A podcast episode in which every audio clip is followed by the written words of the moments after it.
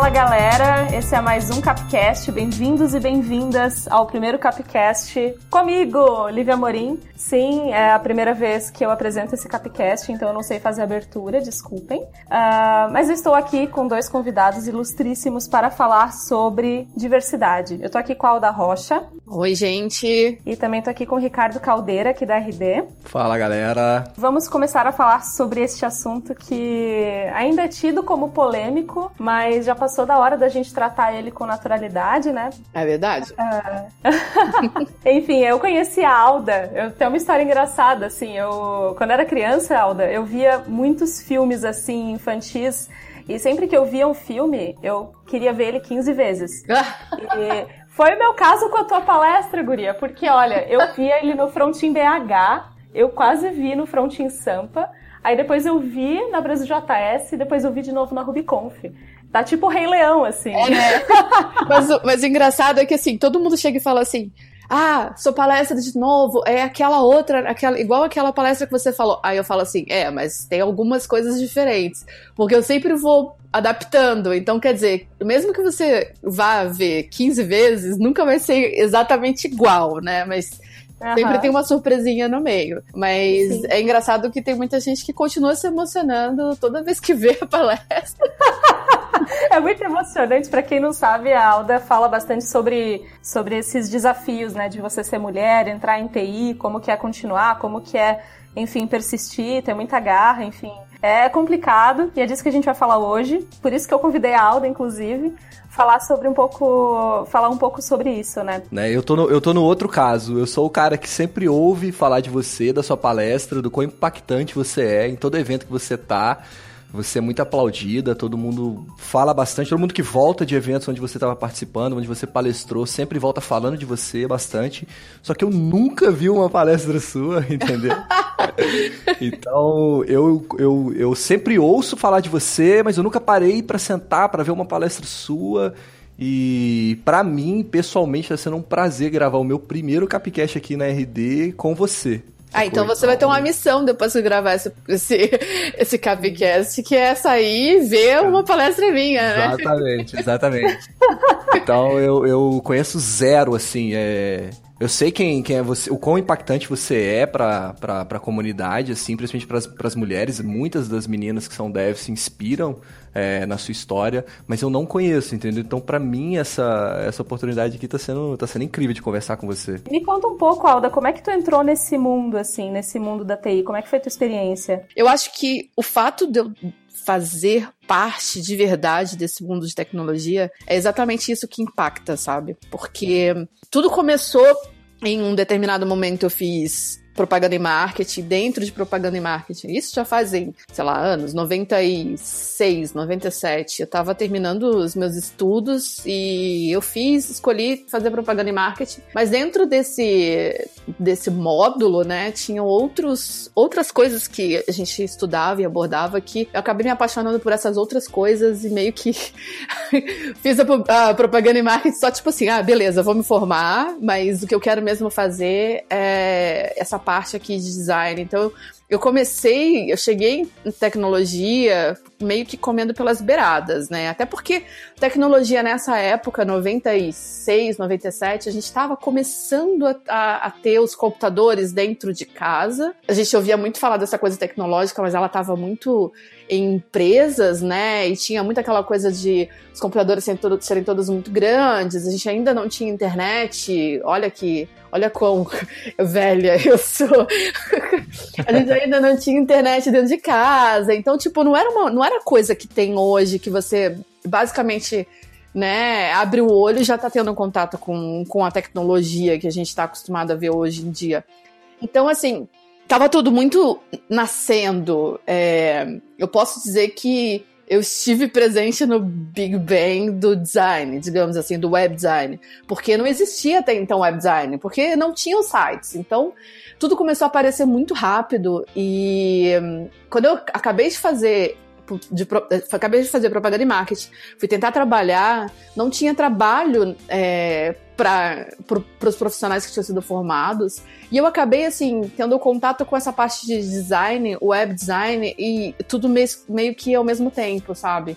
Eu lembro muito bem de quando eu vi meu primeiro site, assim, digitei alguma coisa e veio um site eu falei assim, nossa, isso existe. Então, assim, ali eu já fui impactada por essa paixão, digamos assim, que foi esse amor, né? Porque tem mais de 16 anos, então posso dizer que já é amor a tecnologia.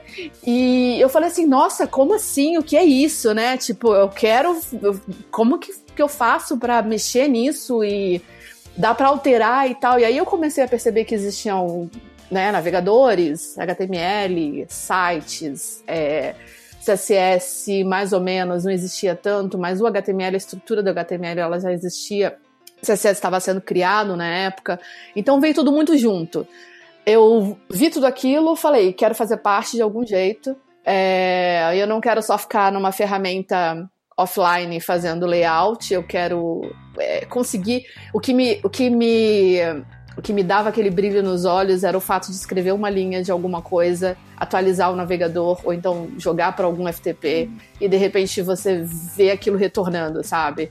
Então, aquela coisa mágica, entre aspas, de que você escrevia e você visualizava o que você estava criando, é exatamente isso que até hoje me incentiva a estar tá trabalhando com o que eu, que eu faço, sabe? Então, assim, foi um negócio, assim, muito doido ver nascer, porque é, a minha carreira profissional ela veio crescendo junto com a tecnologia. É, a gente foi aprendendo a, a pegar todo o HTML e, e criar regras, padrões, é, CSS, criar também é, bibliotecas, padrões e a configurar toda essa coisa que a gente tem hoje, todo esse cenário que a gente tem hoje. E eu vim junto com isso, sabe? E foi muito lindo ver isso crescendo. E, hum, como eu faço astronomia hoje também, então assim, é impossível eu não comparar com. Hoje eu vi uma notícia que eles estavam falando que o universo continua expandindo, assim, a cada minuto o universo está expandindo e eu consigo imaginar a tecnologia exatamente desse jeito, sabe? A cada minuto a gente conversando aqui, gravando esse podcast, em algum lugar do, do mundo tem alguém criando uma tecnologia mais avançada do que a gente está tá hoje. Então, assim, isso é muito, sabe? Isso é muito mágico. Eu não consigo conceber alguém que não se encanta por isso. a louca, né? Ah, maravilhoso! Eu tô chorando aqui, gente, que ridículo. Cara, é, é, é, interessante que você falou que você, você começou a trabalhar com, com web, né, com design na web, numa época é, onde não existia ainda essa essa, essa parte de agências digitais, né? Então... Não existia, não existia. Sabe, tipo, o famoso sobrinho? O mundo é. era rodeado de vários sobrinhos e nem sabia o que estava fazendo. Sabe aquele cachorro do eu não sei o que eu estou fazendo?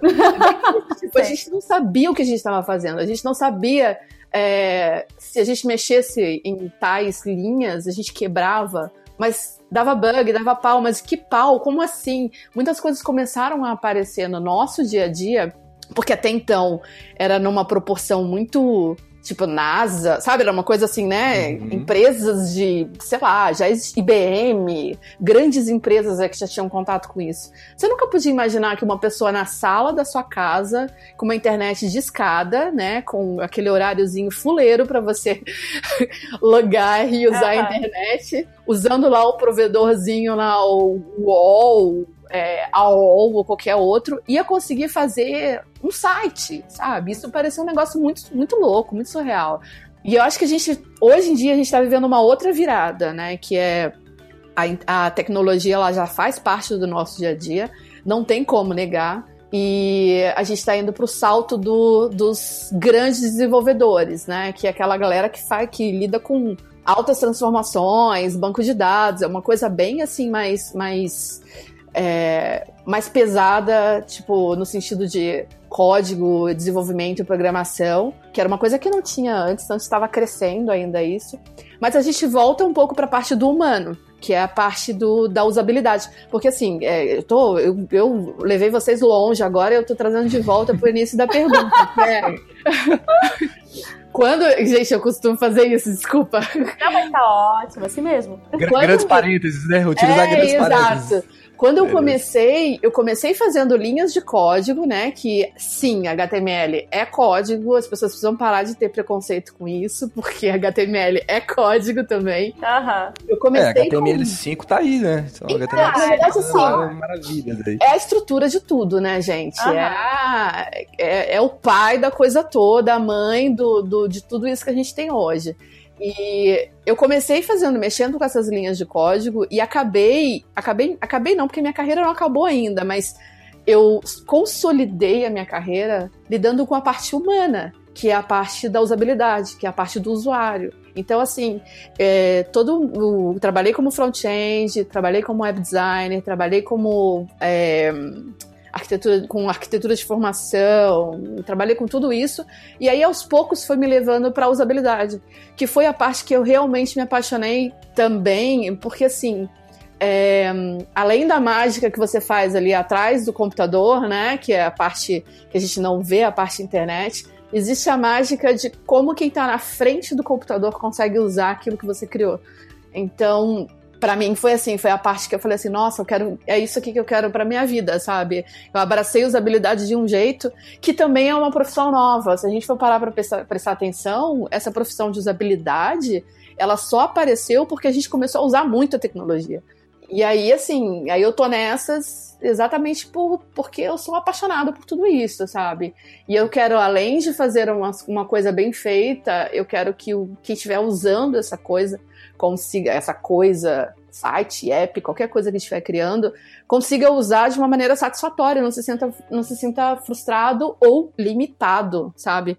E como é que você fazia para aprender, assim, sobre isso, sobre usabilidade, design em geral? Como é que você... É, foi por conta própria? Como é que foi isso? Fiquei foi. Curioso. Foi porque foi assim, é... eu sou mãe, tenho três filhas, e minhas três filhas, elas são escadinhas. Então, assim, durante seis anos da minha vida, eu tava em casa amamentando e cuidando das crianças.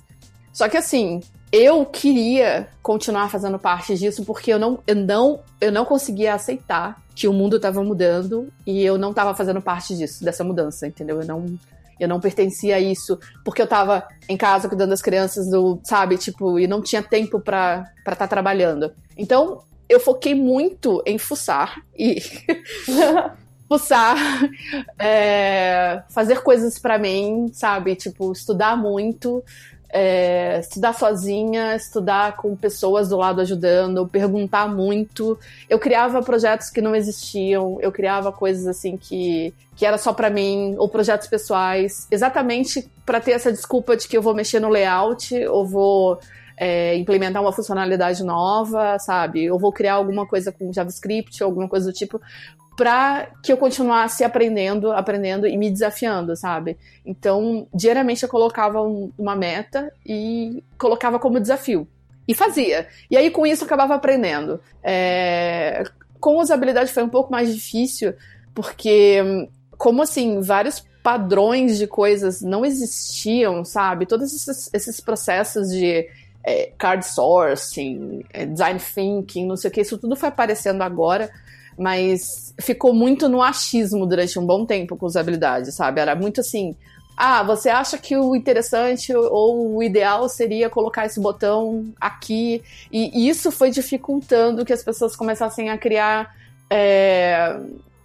Como, é que, como é que eu posso dizer? Regras, regras, porque assim, não existe regra onde você pode encontrar tudo quanto é tipo de personalidade ou pessoas usando, sabe? Então, não dá pra gente colocar uma regra, falar assim, ah, aqui pro nosso site, o ideal seria que ele fosse azul, mas por que, que ele, o ideal que ele fosse azul? Ah, não sei, porque eu acho que o ideal seria que fosse azul. Então, tava muito nisso, sabe? Aí até que as pessoas resolveram falar assim, não, vamos fazer estudos, métricas, colocar números nisso. Aí eles começaram a respeitar um pouco mais a profissão do UX designer, sabe? Que eu acho que daqui a alguns anos esse nome, essa nomenclatura, essa profissão até, ela vai ser diluída, sabe? Eu acho que todo mundo vai ter um pouco de UX designer toda vez que estiver fazendo um aplicativo, um projeto, ou até codando mesmo. Eu acho assim que essa profissão que agora eu, eu tenho lá no meu LinkedIn, que eu sou sênior ou que eu sou consultora de usabilidade, isso ao longo do, do, do tempo eu vou ter que puxar outra profissão, sabe? Pra, porque ela vai estar tá muito misturada com, com todo mundo. É, eu, eu, concordo em parte, mas eu acho também que o próximo passo, assim, é um pouco do que você falou. É mais experimentação, ser mais data-driven, entendeu? É menos achismo e mais colher feedback, rodar teste AB e tudo mais, e assim, é, ir evoluindo as interações e tudo mais. Então eu acho que eu acho que é mais um futuro, assim, sabe? Sim, um futuro é porque... da profissão é mais pra esse lado. Porque os números, você não tem como bater de frente ou negar números e métricas, sabe? E, e dados, é, quando você consegue provar que uma mudança ela é relevante, porque, sabe, aí você tem números que defendam isso, cara, é, é, essencial. É uma coisa é você ter números te defendendo para que você faça algum tipo de modificação, alguma melhoria. É, isso é muito, é muito, é muito hum, maduro, né? Eu acho que é, é, é a postura mais madura que tem no mercado é você defender essas, essas alterações com números, com métricas. Sim. E do que você falar, ah, porque eu acho que sim, sabe? Ou então, ah, porque eu não gosto, porque. E durante um bom tempo a gente teve pessoas trabalhando com usabilidade que eram pautadas no achismo. E isso foi muito ruim pra gente, sabe? Para diferenciar quem era que realmente trabalhava, trabalhava de verdade e quem era que estava só jogando, sei lá, o seu gosto pessoal em cima do, do, de uma profissão. Foi difícil, sim, a gente, a gente conseguir, digamos que assim, separar essa, essa, essa natinha, sabe? Tipo, tirar a nata de, do leite, assim, tipo, falar, ah. não, não é bem assim, existe uma profissão de fato que tem um trabalho a ser feito, que é importante para unir pontas que é o cliente, que é quem está lidando com TI, sabe? É, durante muito tempo eu fiz essa ponte. Eu trabalhei uma época na área da né, na Abril, no setor de, de vendas. Era o que que era? Meu, Abril, você está falando de revista, assinatura. Eu trabalhava lá com a área de, de assinatura mesmo, né? De venda bruta, porque era um e-commerce. E assim, vendas não conseguia falar com TI. E eu fui contratada exatamente para conseguir é, fechar esse, esse diálogo, entendeu? Porque vendas tinham um jeito X de falar e TI tinha um jeito Y de entender. Então eles não conseguiam conversar. E foi um trabalho muito legal, porque era muito simples, mas podia ser muito complexo, sabe? A comunicação, assim, era falar assim. Vendas queria fazer uma promoção, queria, cara, eu quero vender mais. E aí TI ficava bravo porque vender mais implicava alterar tudo que já tinha sido feito até então. Então, sabe, aí criava um, um ambiente terceira, terceira guerra mundial. Nossa! Uhum. É, vamos pegar esse gancho aqui pra gente meio que se guiar pro, pro, pro tronco principal da nossa discussão, que é a diversidade, né? Como é que foi é, a, a, aceitação assim de, do, seu, do seu, da sua primeira experiência como mulher trabalhando num monte de num ambiente é, tradicionalmente, né?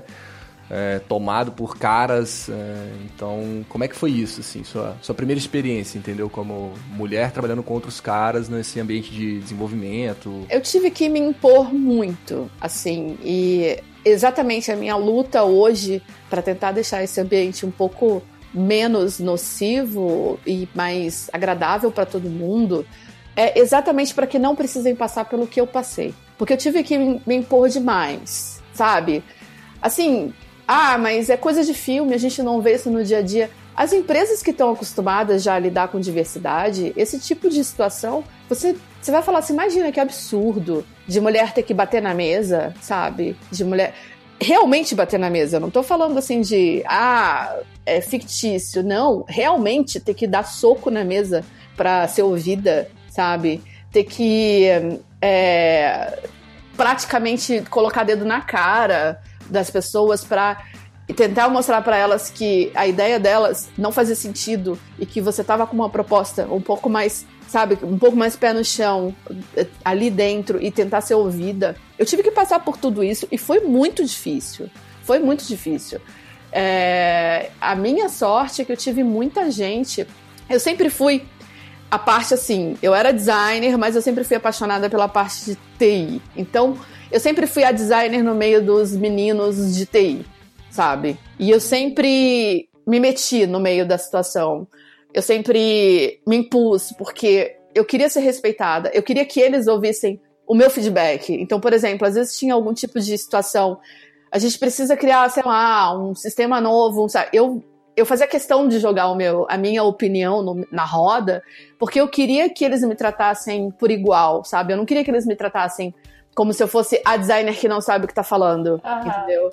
Então, durante muito tempo eu fui tratada como a designer que não sabe o que tá falando. Até chegar num ponto assim de da situação tá caótica e eles virem me procurar, pelo amor de Deus, vem ajudar a gente porque a gente não consegue se entender, entendeu? A gente não consegue entender o que tá acontecendo, a gente não consegue ter essa perspectiva que você já sinalizou pra gente lá no início que você tem e a gente ignorou. Então eu tive que deixar várias situações chegarem assim no limite uhum. para poder mostrar que, olha, olha como eu sou uma peça importante nesse quebra-cabeça. Olha como você não vocês não podem me ignorar. Ó, sabe, tipo, mas isso é muito cansativo, muito, porque assim, ai, parece até novela mexicana, sabe? Você vê Aí você vê o, o chefe lá, cabeçudo, lá de TI, falando: né, porque mulher aqui não opina, não sei o que, não sei o que. Você fala assim, gente, ai meu Deus, vamos lá, mais uma, mais um dia, sabe? Que você vai ter que peitar todo mundo. E é muito cansativo. No final do dia, todo mundo ia embora para casa, happy hour, etc e tal. Eu não conseguia ir pro happy hour porque eu não era, eu não era aceita nos happy hours. Eu era tida como a barraqueira do negócio, sabe? Tipo, a, uhum. a bem.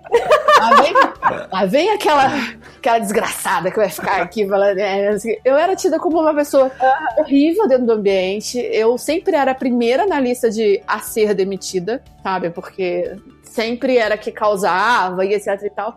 E isso era muito cansativo, porque eu queria ter um ambiente agradável de trabalho.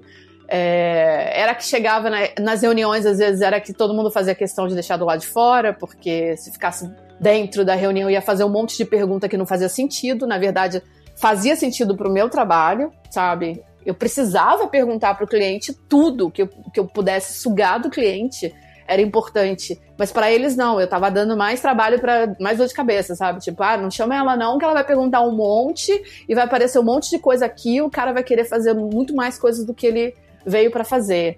Ou então do tipo, é, ter que mentir pro cliente. Teve uma situação que essa, essa situação é extremamente recente, assim, é do, um trabalho muito recente que eu, que eu fiz.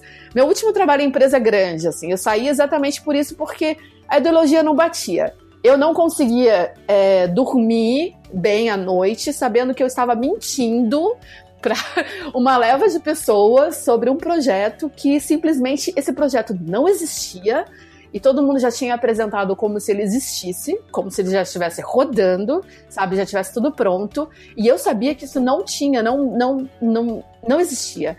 E aí montavam um PPT daqueles assim, né, bonitos, assim, chegava, pegava pro designer e falava: "Olha, faz uma apresentação maravilhosa lá, coloca umas telas lá como se fosse o site já funcionando e aí eu fui pra oh. reunião e eles apresentaram isso, e aí o cliente olhava para mim e eu tava lá no canto, assim, da mesa, balançando a cabeça, assim, que não, sabe? Tipo. quase falando assim, não aceita, pelo amor de Deus, não existe. Cara, mas essa é a magia das startups, né, cara? É então, vender o que, que, não existe ainda. Né? É, mas assim, também tem, a, tem o ponto ali de, sei lá, tu tá mentindo, né? é bem difícil. É, mas eu sinto que também é eu também sinto que é um pouco daquele o job, né, que tu tá exercendo ali, além de ser de evangelizar o design, você trazer um mindset de UX, de você trazer para os devs e para as devs aquele aquele negócio de vamos se importar um pouco com o usuário, trazer ele para dentro do processo, vamos pensar em design thinking, vamos repensar o processo que a gente já trabalha há anos, vamos fazer coisas diferentes. Além disso, tu ainda tem que lidar com o fato de que tu é mulher e que isso vai ser ainda mais difícil. Se já é difícil para um homem designer chegar numa empresa e ter que impor questões de design, tu imagina para uma mulher, né? Sim, uh, sim. Tu não tem, tu não tem voz, assim, é, tu, ser levado em consideração é, uma, é um trabalho de formiguinha que cansa muito, né?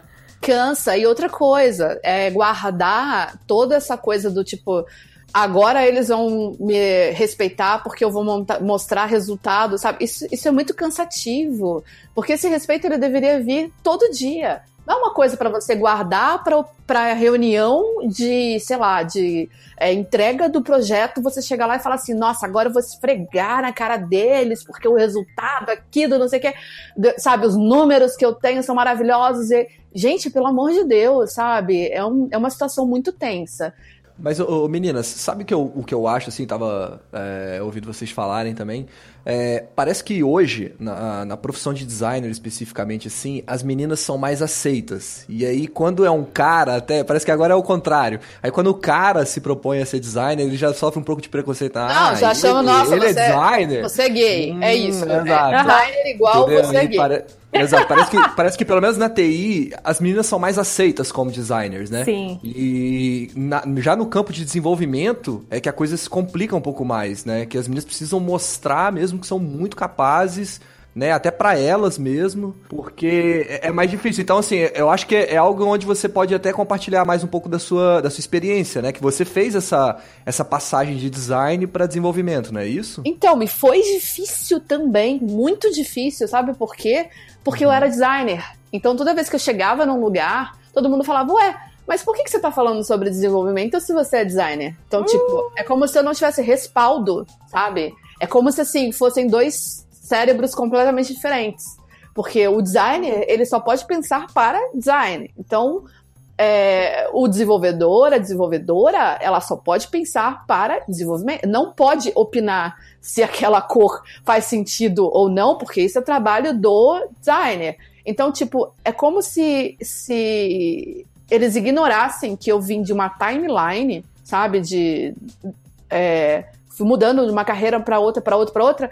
E assim, a experiência que eu tive da carreira passada ou da profissão passada, eu não larguei ela de lado. Eu fui agregando. Então, assim, eu sou hoje um, sei lá, uma supernova de conhecimento ali, tô, tô lá na reunião, mas não, para eles é assim. Se agora eu quero ser desenvolvedora, eu tenho que esquecer todo o meu legado do que eu já tive, porque senão eu não vou ser uma desenvolvedora competente, entendeu?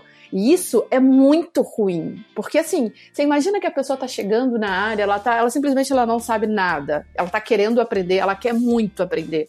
Então, você chega e você fala assim: "Será que eu posso fazer uma pergunta? Eu não entendi direito como funciona". Aí você já percebe na outra pessoa que ela já tá pé da vida porque você fez uma pergunta, uhum. depois porque você enten não entendeu o que ela disse, e depois você não entendeu o que ela disse porque você é mulher. Sim.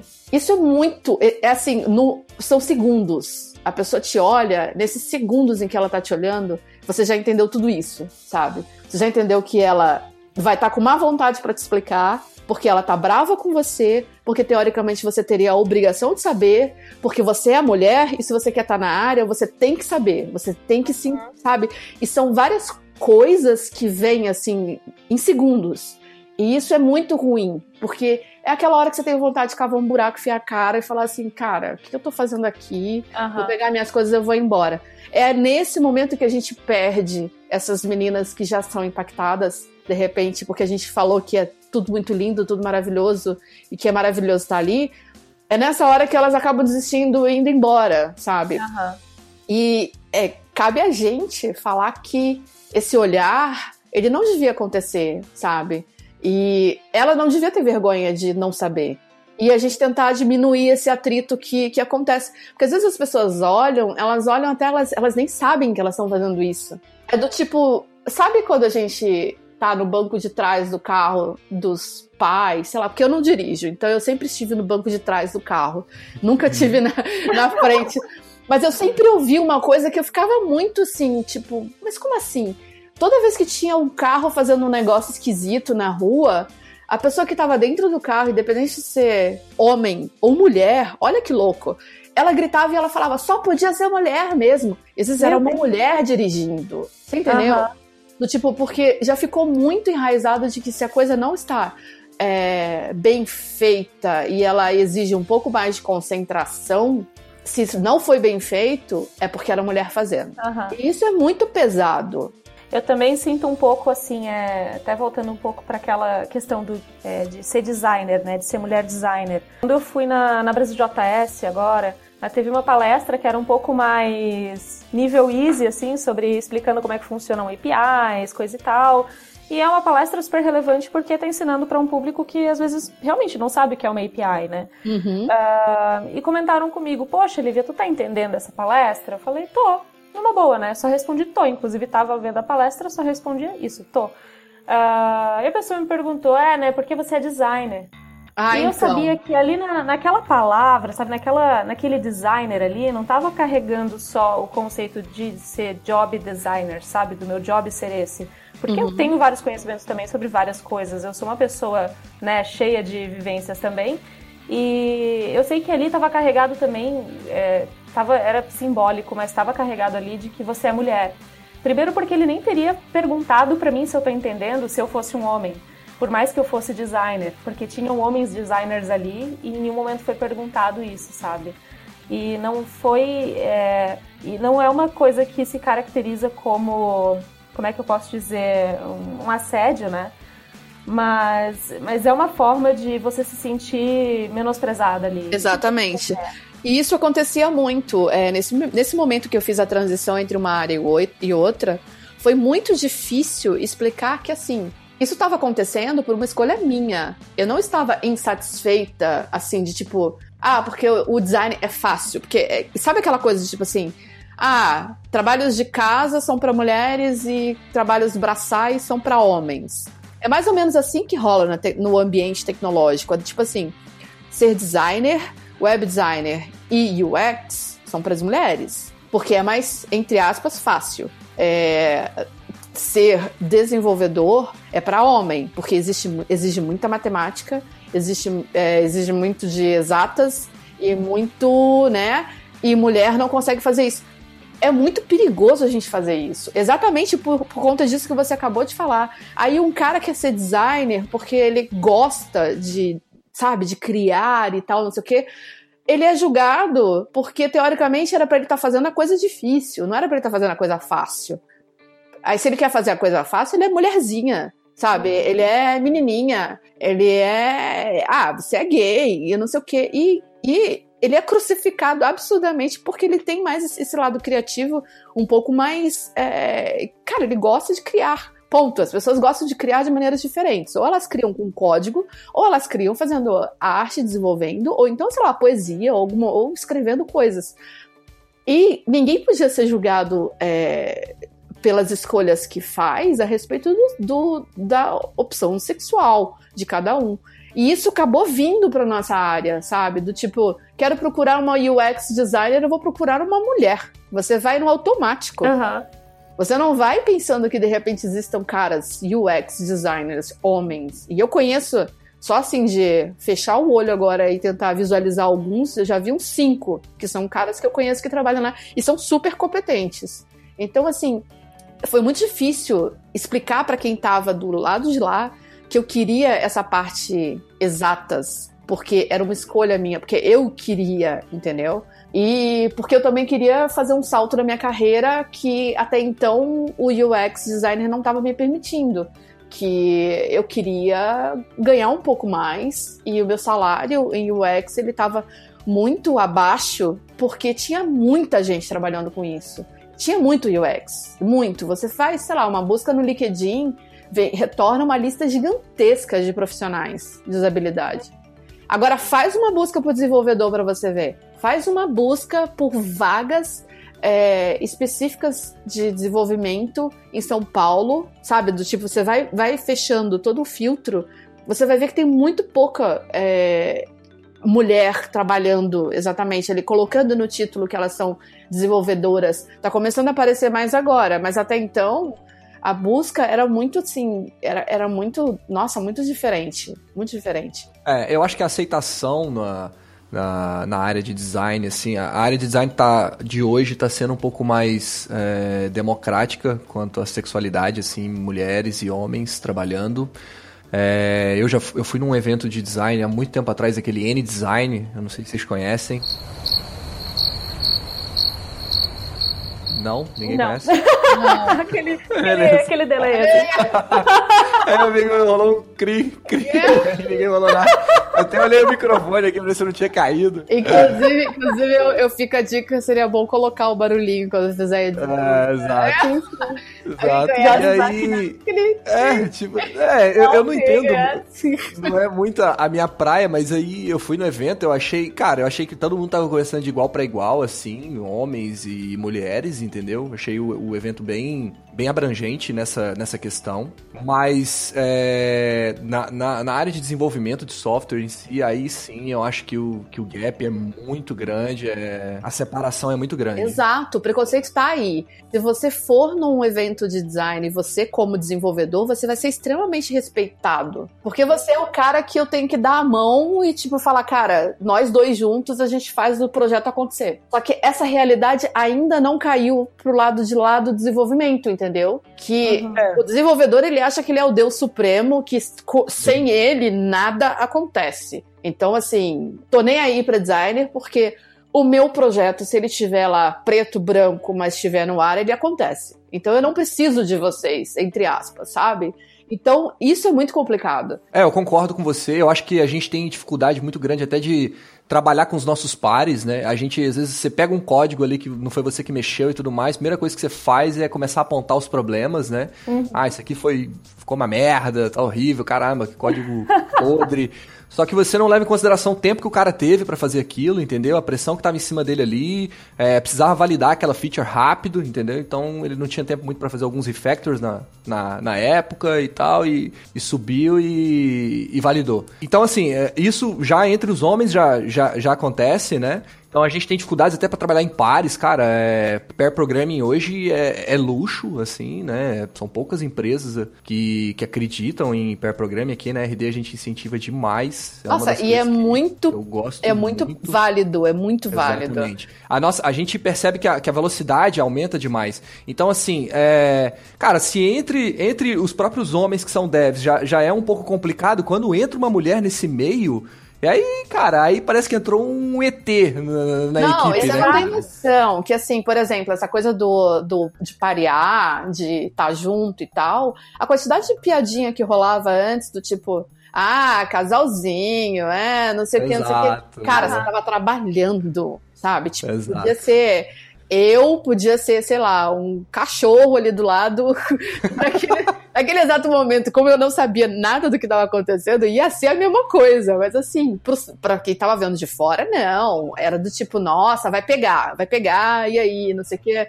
Pegou, pegou Você teve com isso, então, teve, teve, teve fato, coisas desse tipo, assim, aconteceram, rolaram. Rolaram, hum. rolaram. Eu não conseguia sentar, assim, é... porque o que acontecia? Os designers ficavam num andar diferente, e eu sempre tinha que descer e sentar ali com o pessoal de TI. Então, só o fato de descer e chegar no andar já rolava piadinha. Já rolava coisa do tipo, já rolava do tipo, ah, tá sentado junto, é porque vai ter alguma coisa, ou, sei lá, você tava lá embaixo com os meninos porque você tá chavecando alguém, você tá querendo sair com alguém, sabe? É, você perguntar, fazer mais de cinco perguntas para uma, uma, mesma pessoa já era do tipo, você tem algum tipo de interesse nessa uhum. pessoa que vai chamar para jantar. Aham. Uhum. É. É, exato, é, é fato. É, é, e, e, você fala sobre isso nas suas palestras? Falo, assim, falo. É, uhum. é, essa parte que você vê que impacta muito porque a ficha vai caindo, assim, nas isso, pessoas. Isso que eu queria saber. Como é, e assim, é, quando você termina de falar e tudo mais Vem meninas, é, é foda que é difícil, né, cara, ter mulher nesse, nesses eventos assim. Não, mas tem vindo bastante. Então, elas, elas vêm dar um feedback, assim, vem, se identifica vem, com a história, vem. fala, cara, é, descontou a minha história aí. eu, vejo, eu vejo as mulheres chorando, sabe? É, porque quando eu tô no palco, eu consigo ver todo mundo. Então, assim, eu vejo as mulheres chorando em partes que eu percebo que, quando eu falo, elas se identificam, porque elas já passaram por isso. Então, tipo, é muito é muito impactante você ver isso, sabe? Você entender que aquilo que eu tô falando não se resume a mim. Eu tenho certeza que a maioria das mulheres que viram minha palestra, elas se identificaram muito, assim, com algumas situações de dia a dia, sabe? De preconceito, de piadinhas, de, sei lá, frila falando que eu preciso arrumar marido para arrumar tempo para fazer as coisas, sabe? Tipo, essas coisas continuam acontecendo. Elas continuam acontecendo comigo hoje, com 38 anos, sabe? E, e tentando tocar todo essa, esse background sênior, elas continuam acontecendo comigo. Se elas acontecem comigo, imagina para uma menina que tá começando e que tá assim, tentando entender o que, que ela quer da vida, sabe? E que tá chegando numa empresa que de repente não é uma empresa que tem a, a todo esse ambiente positivo que vocês têm, por exemplo. Meu, 70% das empresas que estão aí no Brasil têm um ambiente nojento, sabe? Nojento no sentido assim, não é que é sujo o ambiente de ter poeira. São as pessoas que são, sabe, horríveis. E a gente pode é, entender que 70% das mulheres que estão tentando é, vivenciar essa coisa da tecnologia, elas estão passando por esses traumas todos, entendeu? Uhum. Então é muita gente. Então, assim, eu vejo as mulheres chorando, eu vejo os caras com vergonha, porque em algum momento eles já fizeram aquilo, porque eu cito exemplos de comportamentos ruins de caras, sabe? E eles, eles ficam com vergonha. Vergonha do tipo, querer esconder a cabeça, não, não ter contato visual comigo, sabe? Do tipo, esconder o olho. E essas pessoas que ficam mega com vergonha, depois, quando eu acabo de falar, elas vêm até mim e elas vêm me pedir desculpa. O que eu mais observei é que os caras vêm me procurar para pedir desculpa para mim. E pedir desculpa ah. para mim simboliza pedir desculpa para todas as mulheres, Sim. entendeu? Uhum. Isso é, isso é muito forte. Isso é muito forte. Depois do Brasil ah, JS, eu... depois do Brasil JS, eu fiquei com uma fila de pelo menos uns seis caras querendo me pedir desculpa porque eles estavam envergonhados, porque tudo que eles faz, fiz, sabe, estavam fazendo até hoje, eles achavam que era certo, mas não era. Até eu, eu sou uma dessas mulheres que chorou. Todas, inclusive. Ah, é sempre chorando no, no Rei Leão ali. Até por conta da, da tua palestra, Alda, eu tinha escrito um post no Medium, né? Que, porque pela primeira vez eu me senti acolhida num evento de tecnologia, né? Que foi o o Frontin BH. E foi a primeira vez também que eu me senti à vontade para comentar sobre coisas que aconteceram comigo e que, porque tu falou ali na frente, eu falei, poxa, não sou só eu que passo por isso. Deixa eu falar para essas meninas também, porque isso é normal, isso tem que deixar de ser normal e a gente precisa falar sobre isso, sabe? Sem, sem papas na língua. A gente não pode tratar isso como um assunto polêmico. Ai meu Deus, assédio é um assunto polêmico. Não. A gente tem que tratar o assédio como um assunto público pra caralho, assim. Deixar aberto mesmo, falar, galera, Vamos falar sobre assédio, vamos falar sobre isso, vamos fazer com que isso pare, sabe? Sim, e até pra gente conseguir é, educar quem tá na outra ponta sobre tudo isso que tá acontecendo, porque é, eu não sei se vocês conseguem perceber, mas como a gente está vindo de um. A gente está conseguindo agora trazer algumas empresas com um ambiente mais positivo. Mas a, na nossa grande maioria, no Brasil, a gente tem um ambiente horrível para trabalhar, sabe? E essas pessoas não percebem. Assim, é muito sério isso. Essas pessoas não percebem que elas estão fazendo mal a outras pessoas. Não é assim, ah, você tá passando a mão na cabeça do, dos caras. Não é isso. A pessoa não percebe. Você consegue entender que ela tá tão imersa nesse ambiente machista, digamos assim, sabe? De tipo de tratar as mulheres mal e etc, etc. Que para ela isso é normal. Normal de um jeito que ela não percebe que ela tá fazendo. Para ela, ela acha assim, ah, mas como assim? Eu tô, sei lá, te chamando de gostosa porque eu tô te fazendo um elogio sabe?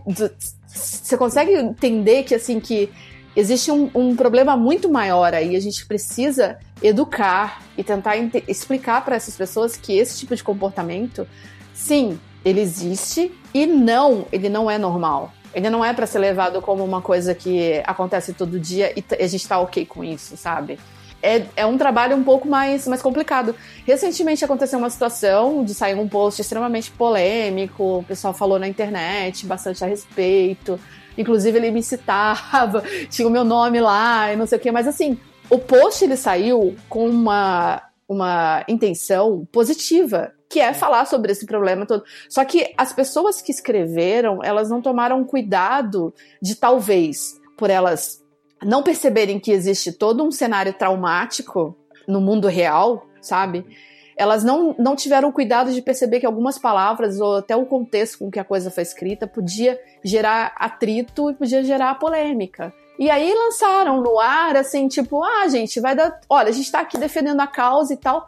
Só que existiam algumas palavras e o jeito com que a coisa foi escrita que não tava bacana, sabe? E aí gerou uma treta absurda. E o que, que eles tiveram que fazer? Pararam, pensaram onde que eles tinham errado, É, ah, putz, a gente, a gente errou na maneira com que a gente colocou o que a gente pensava, porque a gente não concluiu as coisas que a gente pensa. A gente colocou assim, ah, é, vamos aí, mulheres, porque tem lugar para todo mundo, mas não é para ficar se fazendo de vítima. E aí foi aí que a coisa pegou, entendeu? Uhum. Sabe o que eu acho também, Alda? É que, é, como a gente é designer, a gente sempre envolve né, o usuário, envolve o cliente dentro da, das coisas que a gente faz. Mas quem é de outras áreas, às vezes não tem esse mesmo pensamento, Exato. sabe? Aí, sei lá, eles colocam o próprio ponto de vista para falar sobre o nosso ponto de vista. Opa, por que, que não chama uma mulher para escrever? Por que, que não entrevistou uma mina, sabe? Por que é, que então, aí, aí, aí a gente começa a mostrar que existem muito, muitas outras soluções, ou então situações que não foram pensadas, porque tá todo mundo vivendo numa bolha, sabe? O problema que a gente tem agora na frente é estourar essas bolhas, entendeu? Porque é tudo muito assim. A minha empresa é maravilhosa, ela trata todas as mulheres muito bem, não existe esse problema com mulher. Você entendeu que existem, existem empresas que sim, elas, elas tratam mulheres muito bem, existem mulheres desenvolvedoras, e aí tem gente que está super acostumada com esse tratamento, mas acha que resolveu o problema do mundo, entendeu? Só que não é assim. Existem mulheres sofrendo em tudo quanto é lugar, porque não são ouvidas, não são respeitadas, não conseguem falar em reunião ou milhões de situações.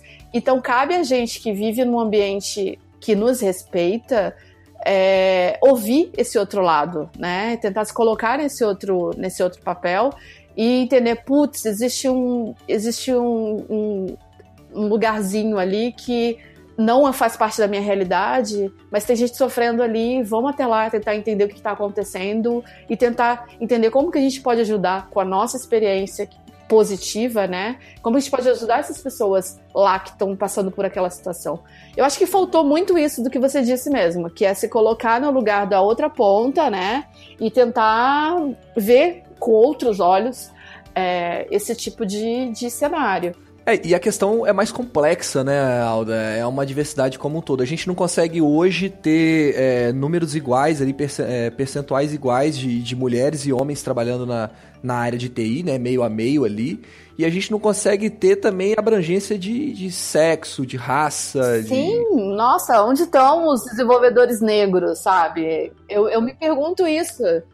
É, estava na RubyConf, tinha um pessoal que estava no happy hour lá conversando a respeito disso. Aí um menino lá, ele tem um black power, assim, gigantesco. Ele falou assim, cara, eu sou o negão da empresa, tipo, porque só tem eu. E tudo quanto é lugar que eu vou também só tem eu. E eu falo assim, pois é, onde que tá? Porque existe. Existe, mas onde estão todos? E os, os, os gays, sabe? Existem desenvolvedores gays, homossexuais, e essa galera nem consegue sair do armário porque sabe que se falar que é nossa, você é gay, a empresa toda vai afastar a cadeira e ninguém vai querer mais parear com o cara, sabe? Porque... Exatamente. Porque daí vai começar a ficar aquele. Todo mundo que pareia com ele é estigmatizado também. Ah, não, só uhum. pode ser gay também. Exato. Então a diversidade para mim, eu acho que é a bandeira que a gente tem que carregar para 2017, sabe? Porque não adianta só a gente deixar o ambiente ok para as mulheres. A gente tem que deixar o ambiente ok para todo mundo. Inclusive para deixar as mulheres mais à vontade, entendeu? E ter todas as perspectivas é importante. Errar. Gente, todo mundo precisa entender que ao longo dessa jornada, dessa missão que a gente está tomando, sabe? Porque é uma missão que a gente está assumindo, tanto eu, vocês, é, a comunidade como um todo está assumindo, a gente vai errar. A gente vai errar em algum momento, em algum momento a gente vai falar com um tom que não era para falar, ou em algum momento a gente vai deixar de, de, se comunicar com alguma coisa que a gente poderia ter feito de uma maneira melhor. Isso vai acontecer. E sabe qual que é o problema? O problema é que a gente está passando por uma situação, é, acho que é global, tá? De polarização das coisas.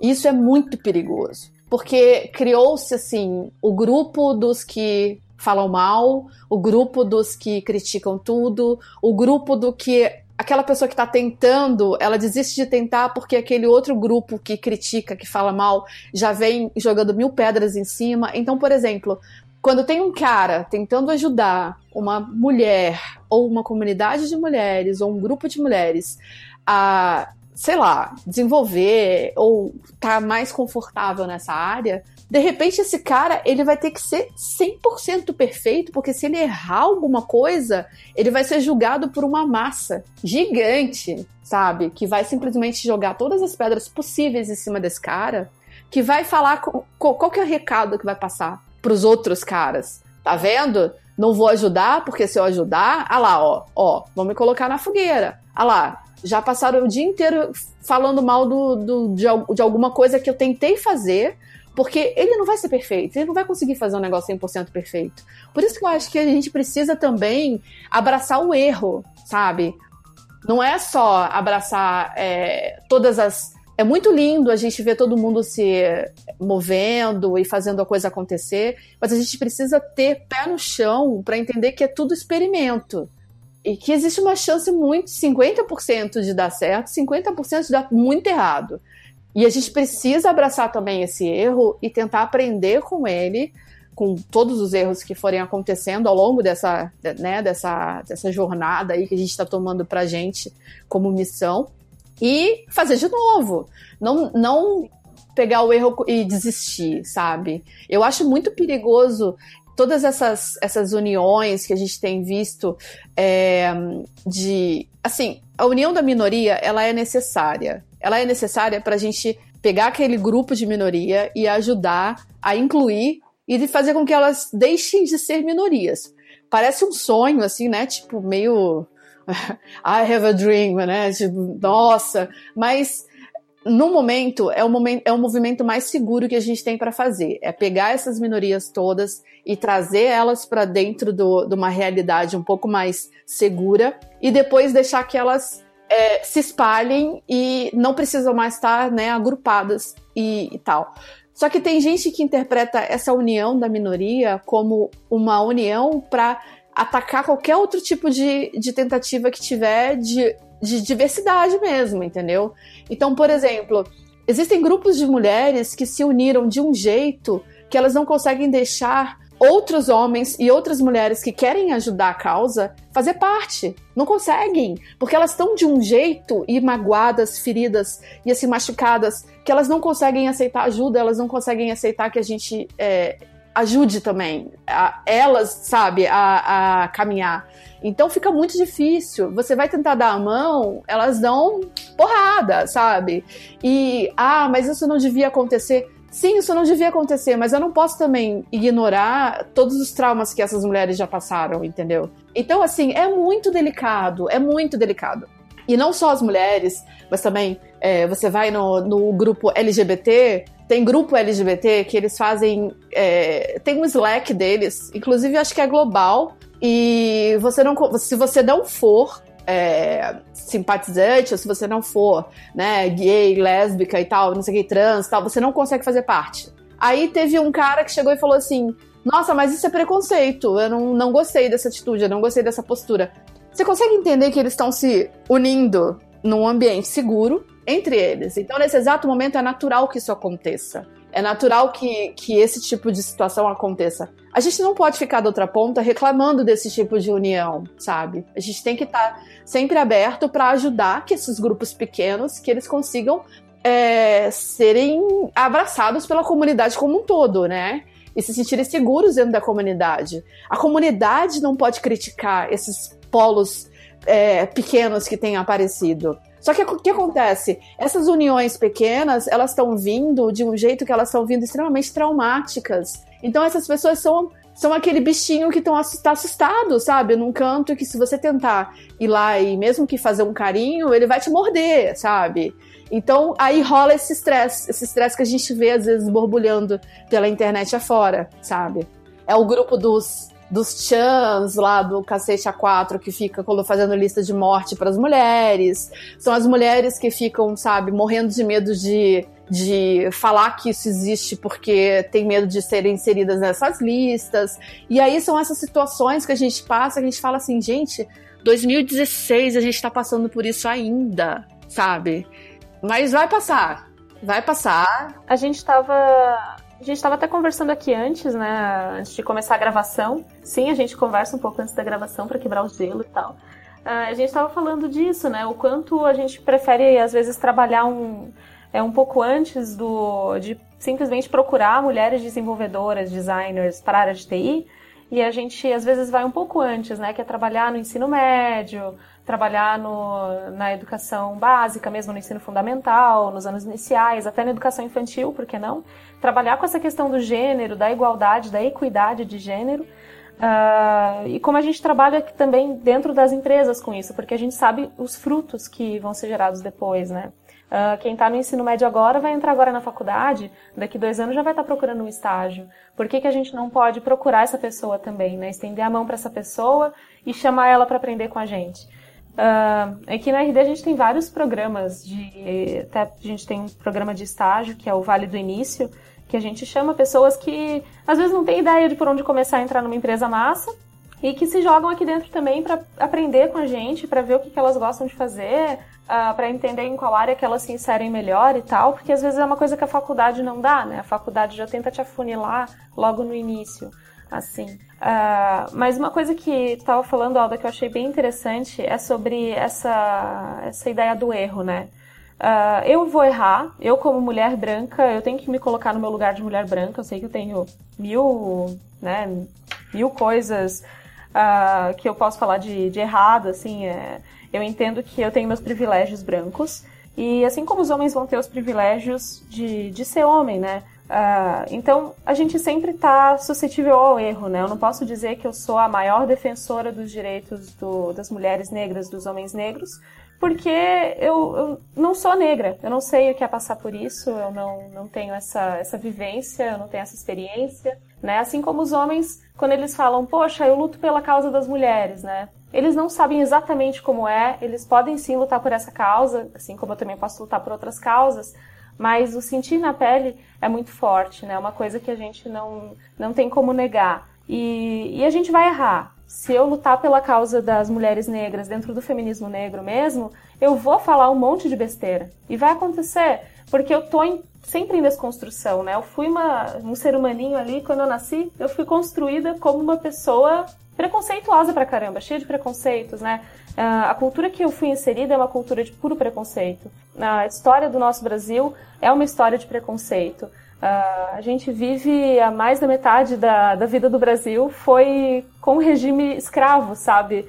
Foi com pessoas sendo escravizadas, pessoas negras sendo escravizadas. Então a gente tem que ter esse contexto histórico, a gente tem que ter essa noção mesmo, né? Pura desconstrução o tempo todo e só ter um mindset de que se tu falou besteirinha e a pessoa disse, ó, oh, tu falou besteirinha, tu aceita, sabe? Tu não tenta se desculpar, é, dar desculpa, né? Tu, tu pega e ouve, tu aceita o feedback como presente e beleza, assim, assim como no, na polêmica ali, né? Uma coisa que a gente parou de fazer muito, que é uma coisa que todo ser humano tem que tentar fazer, é tentar entender o porquê das coisas, sabe? Então, por exemplo, por que que tem tanta mulher é, na internet falando que tem trauma em, em, estar na área de TI, entendeu? Tentar entender o porquê das coisas. É, não é pura e simplesmente falando por falar mal. Ah, essas mulheres estão aí falando isso porque elas gostam de reclamar. Não é isso, sabe? É por que, que isso está acontecendo. Ou então, por exemplo, os caras por que, que tem é, um monte de pai de família sofrendo porque às vezes de repente quer mudar ou fazer alguma transição com a carreira e não consegue, porque ele é, ele é o cara que, sabe, que dá o sustento para a família, ele não pode perder aquele emprego, mas de repente ele tem na cabeça que ele quer ser, sei lá, ele quer criar um produto dele, ele quer começar algo do zero, ele não consegue fazer esse movimento, sabe? Entender as dores das pessoas. A gente tá esquecendo de tentar entender as dores de todo mundo. E quando a gente erra, a gente tem sim que chegar e, e é que nem você falou, não dar, é, não dar desculpas. É diferente de não pedir desculpas, né? Porque a gente tem também esquecido de pedir desculpas para as pessoas quando a gente faz um movimento errado, sabe? Então esse movimento errado, ele pode ser até mesmo a gente criticar o código do iniciante que de repente caiu na nossa mão, né? E aquela pessoa, sei lá quanto tempo ela levou para fazer aquilo, sei lá quanto a custo de quanto de dificuldade, né, aquela pessoa teve para fazer aquilo e a gente está lá criticando, ou então a limitação que a pessoa tem a respeito de inglês ou do conhecimento que ela tem é, sobre outras ferramentas, sobre outras, até mesmo meu, você vai usar botão para acessar alguma coisa, você vai colocar linha de código, sabe, comando, você vai usar terminal. É, a, gente, a gente tem criticado muito como as pessoas são, porque a gente olha só pra gente. Né? É, ah, porque eu aprendi tudo sozinho, então se eu aprendi tudo sozinho, você tem obrigação de aprender sozinho também. Não é assim que o mundo funciona.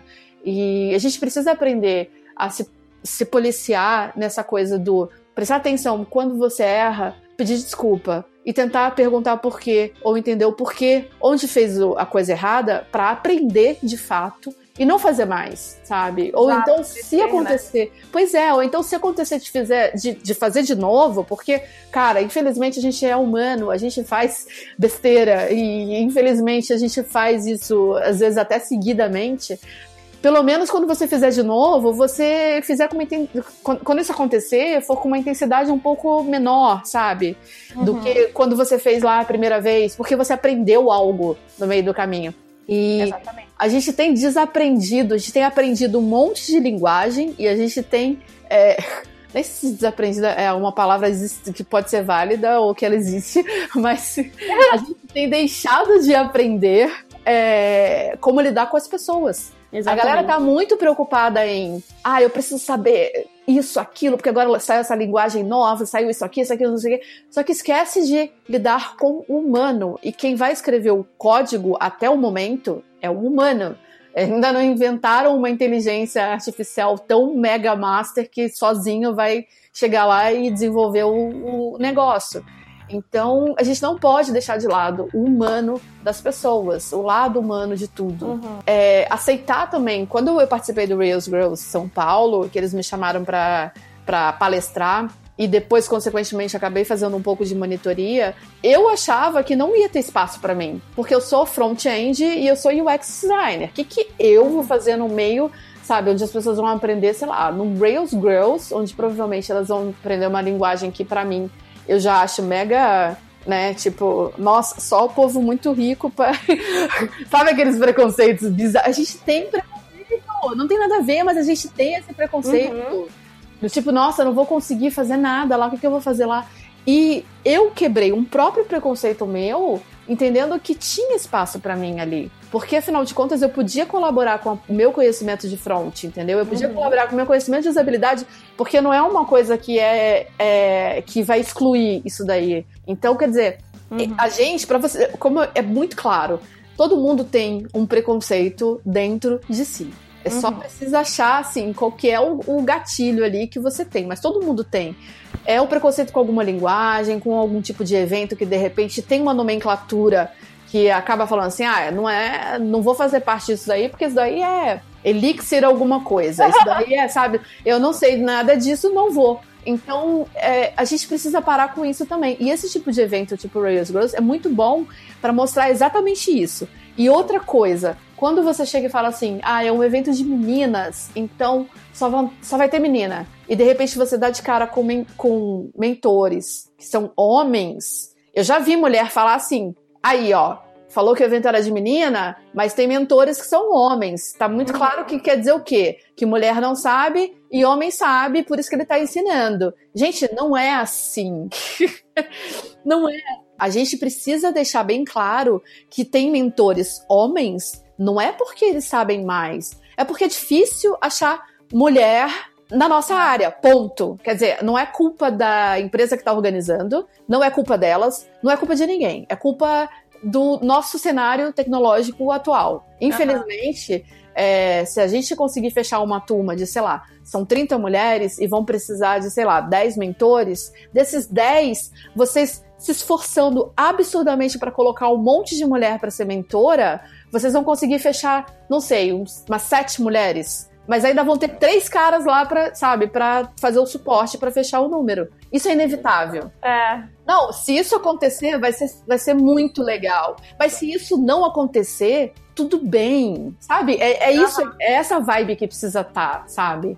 Se isso não acontecer, tudo bem, por quê? Porque o esforço de fazer o evento acontecer, ele tá acontecendo e isso já é muito válido, entendeu? Uhum. Isso já é Isso já é assim um, um movimento sensacional. O esforço de ser o primeiro evento aí já é sensacional por si só, sabe? Ele não pode, não pode subscrever a importância disso porque tem, sei lá, 100% mulher ou não tem, sabe? Tipo, esse tipo de coisa, ele precisa começar um pouco a ser desmistificado, sabe? Até porque a gente, cara, se a gente criar todo mundo numa, nessa bolha, num ambiente seguro, na hora que a gente soltar nas empresas, a gente vai traumatizar todo mundo. Porque vai chegar lá, não vai ser 100% mulher trabalhando no ambiente, né? Então, aí, aí, aí cai aquela. Vem, vem as grandes verdades, né? A gente começa é, é, muito bom a gente começar a tirar o medo das pessoas num ambiente seguro, mas a hora que a gente soltar no oceano, cara, vai ser você nadando por você, no meio dos tubarão, no meio do, do, do que tiver rolando ali, né? Mas aí, aí você entra no título da minha palestra, que é, acho que a Lívia vai, vai entender bastante, que é os oh, homens, expert, já. os homens quando ele, a gente cria os meninos, a gente cria os homens para eles fazerem exatamente isso que você falou, exatamente isso vamos lá, é isso aí, vamos lá, não sei o quê. As mulheres, não. A gente cria as mulheres para elas serem, olha, vocês precisam ser bonitinhas, perfeitas, sabe? Não podem errar e etc e tal. Como que uma pessoa que é criada nesse ambiente vai conseguir arriscar alguma coisa? Sabe? Então é, é, é muito assim, do, tudo que a gente conversou, agora vamos amarrar tudo isso que é. A partir do momento que a gente chega no ensino médio, criança, na menina ali, esse tipo de pensamento de que, olha, vamos desafiar o mundo, ele precisa acontecer lá, já lá. Para quê? Para que a gente tenha mulheres que consigam arriscar mais no mercado e no trabalho e na carreira delas e na vida delas no futuro. Hoje, o cenário que a gente tem hoje são mulheres extremamente sensíveis, chateadas, tristes, magoadas, porque isso não foi passado pra gente quando a gente era mais nova, sabe? Então, quer dizer, a gente tem que também ter esse trabalho de acalmar essas mulheres que estão tentando lutar, né, sobreviver nesse ambiente todo, e a gente tem que olhar para aquela geração que está vindo, que é uma geração completamente diferente da nossa geração. É uma geração que já está nascendo com tecnologia praticamente no, no, no, dedo desde que tem um ano de idade, sabe? Então, existe um trabalho muito importante para a gente fazer mais para frente, que é continuar fazendo o que a gente está fazendo, pensar um pouco nas meninas mais novas e incluir a diversidade. Eu acho que isso é o, o volume de trabalho que a gente tem para o futuro e não vai parar por aí, eu tenho certeza. Temos muito trabalho Temos pela muito frente. trabalho pela frente.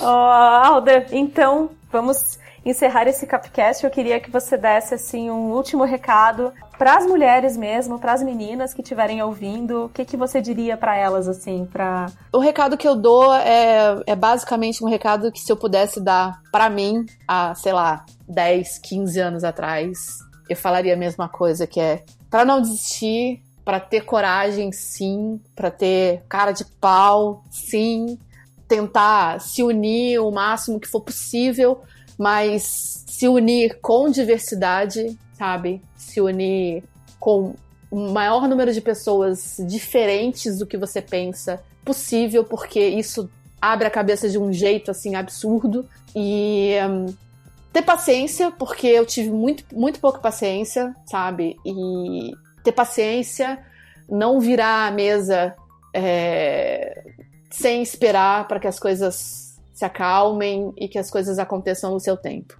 É, pode parecer assim conselho de mãe, mas eu ouvi muito minha mãe falar isso para mim, eu não acreditei, uhum. no fim era tudo verdade, que a gente precisa ter paciência porque e ter calma, porque as coisas no fim elas se ajeitam. E, e é verdade, elas se ajeitam. É, e as coisas, assim, começam a caminhar do jeito certo quando você começa a respirar fundo, contar até 10, ter calma. e se unir também é, é, é, o essencial. Isso, se eu tivesse ouvido alguns anos atrás, talvez eu tivesse sofrido menos, sabe? E só para concluir um pouco esse a importância do Rails Girls, a importância de saber alguma coisa da parte tecnológica, é, é libertador e é muito poderoso. A partir do momento que você tem noção de como fazer, né, algumas coisas que estão que estão por aí, você, você sente o poder assim na tua mão de ter liberdade para sua vida para criar o que você quiser, tirar suas ideias da cabeça e fazer virar realidade. Uhum. Então é isso, galera. Meu recado é realmente sigam, sigam em frente, ou como diria o bom menazinho, segue, segue reto toda a vida. Uh, não tenha medo de desbravar, de aprender cada vez mais, de não saber, de pedir ajuda, de dizer que não sabe e de cada dia estar tá mais aberta para aprender cada vez mais, porque é aquele negócio, né? De quanto mais conhecimento tu tem, mais tu sabe que não tem, ou seja, você está sempre, uh, sempre aprendendo, né? E aceitar isso mesmo. E venham pro Rails Girls, porque a gente está esperando vocês de braços abertos. A gente quer muito participação de várias mulheres. Inclusive, vou aproveitar agora o finalzinho para convidar o da Rocha ao vivo. Ao vivo, só que gravado. Se ela não aceitar, eu corto. Não, agora eu não tenho. Eu não tenho como não aceitar, né? Uhum, para vir aqui para Florianópolis palestrar aqui pra gente, aqui no Rails Girls, e para fazer a mentoria das gurias também. Não, eu vou, eu vou, eu vou com prazer, vou com prazer, a gente fecha aí. Não, só me façam chegar. Eu falo para todo mundo que me pede, ah, vem aqui, vem palestrar e tal, não sei o quê. Só me faz chegar no lugar que o resto eu posso garantir que, que eu ajudo e eu faço. Então fechou, galera. Então vai ter a o da Rocha, agora sim vocês vêm. E é isso aí, galera. Muito obrigada pelo Capcast. E é isso. Espero que continuem aí ouvindo o Capcast. Uh, é isso. Então, falou.